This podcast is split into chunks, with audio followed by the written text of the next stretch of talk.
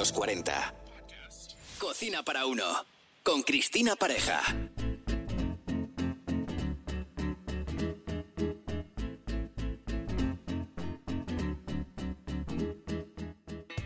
Bienvenidos a este nuevo episodio de cocina titulado Cómo interpretar el texto de una receta. Un placer acompañarte.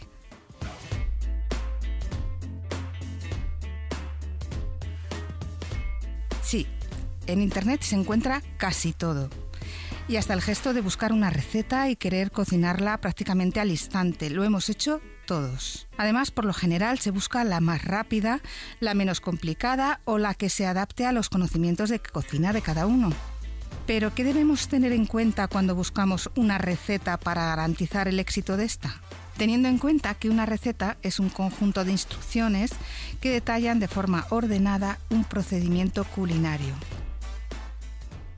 Hoy en día podemos encontrar varias formas de representar una receta. De forma gráfica, a través de un dibujo, de forma textual, con un vídeo, para mí, la manera más fácil de comprender el desarrollo de una receta. En este caso hablamos de recetas textuales, las que extraemos de cualquier recetario y que siempre tenemos a mano. Cualquier aficionado a la cocina tiene en su biblioteca un espacio guardado a los libros de cocina y tan consultados a lo largo de una vida. Por tanto, te voy a sugerir una serie de claves con las que puedes identificar si una receta es más o menos fiable. En la mayoría de las ocasiones, el autor de la receta nos da la confianza necesaria para poder arrancar la elaboración y hay libros escritos por profesionales que están dirigidos a aficionados y en este caso valora la dificultad de cada receta y si los ingredientes que indica son comunes o difíciles de conseguir y por tanto su uso también. Existe una línea muy sutil que separa lo que un experto de cocina da por sentado cuando escribe una receta y lo que un aficionado puede llegar a entender. Por eso hay que valorar la receta en su conjunto antes de comenzar a prepararla. Si los términos usados son demasiado específicos, es posible que huyamos de esa receta porque en un primer momento entendemos que es demasiado complicada. Y también existe la posibilidad de estar escritos por personas que no son profesionales y que publican sus recetas del día a día. Son las publicaciones de personas autodidactas, pero con mucho peso en el mundo gastronómico. Además, es la mejor manera de ver lo que se cocina en las casas y desde donde salen ciertas tendencias con las que vemos cómo evoluciona la cocina hoy en día. Para cualquiera de las dos formas de publicar una receta, te sugiero fijarte en estos seis puntos que me parecen imprescindibles, aunque no determinantes, porque hasta los más expertos cometen errores al publicar una receta. Lee completa la receta, las instrucciones y los tiempos de esta. La famosa mise en place es básica. El primer paso de cualquier elaboración es tener todos los ingredientes listos. No perderás el tiempo y te aseguras un buen comienzo de la receta. Hay que entender que las recetas están contadas para todo tipo de público y por esa razón se debe valorar si es complicado o no, o si se tienen los utensilios adecuados o se conocen las técnicas culinarias. Por tanto, valora si las instrucciones están claras. Si crees que algún paso importante falta en la progresión, desecha la receta, porque puede que falte más y el fiasco de la receta estaría asegurado debe indicar la cantidad de porciones. Si lo tienes en cuenta podrás publicar o dividir la cantidad que necesites. Debe indicar el tiempo que se tarda en preparar la receta en su conjunto, si son dos horas o más, y es muy importante cuando arrancas una elaboración conocerlo. Si haces un pambao es mucho más rápido que una masa de un brioche, o un cocinado a la plancha es más rápido que una cocción a baja temperatura, y eso hay que tenerlo muy en cuenta.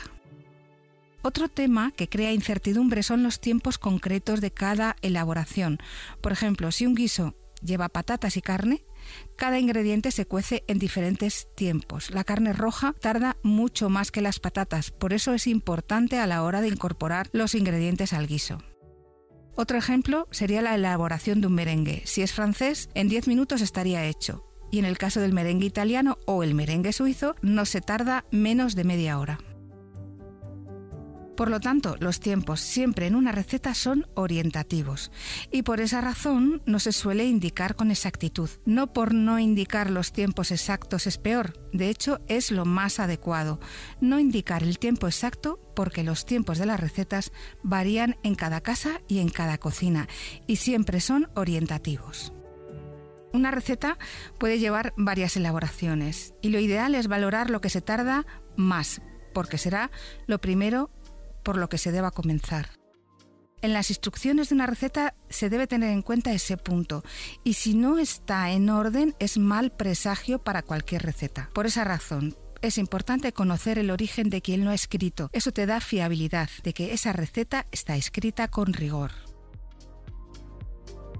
No valen las medidas inexactas. Los ingredientes con sus medidas es lo más adecuado para orientar una buena receta.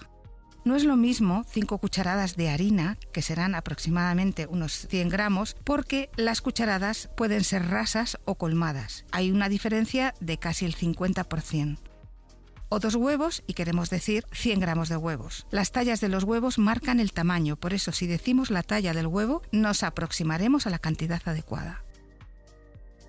Medir cada ingrediente es afinar la cantidad y si eso no está muy claro es mal comienzo. Incluso una pizca de sal son aproximadamente 3 gramos. También hay que conocerlo y es importante para indicarlo de esta manera.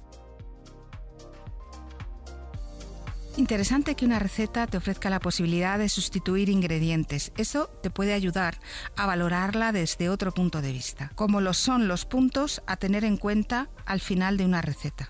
Son esos pequeños detalles que sin ellos una receta no saldría igual. Por ejemplo, al freír unas croquetas lo ideal es que después de rebozarlas deban haber reposado una hora en frío para que la costra del rebozado se endurezca y evite que las croquetas se rompan al freír. O la temperatura ideal para tomar un queso o que un escabeche al día siguiente mejora el sabor. Y si te has encaprichado con esa receta y la quieres hacer y crees que falta algún paso del procedimiento, lo mejor es consultar con el autor e intentar resolverlo de esta manera. Anota tus recetas favoritas en un cuadernillo para que nunca se te olviden y las puedas repetir cuando quieras.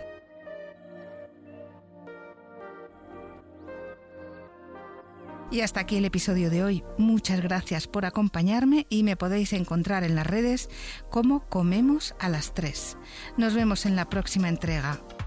Hasta pronto.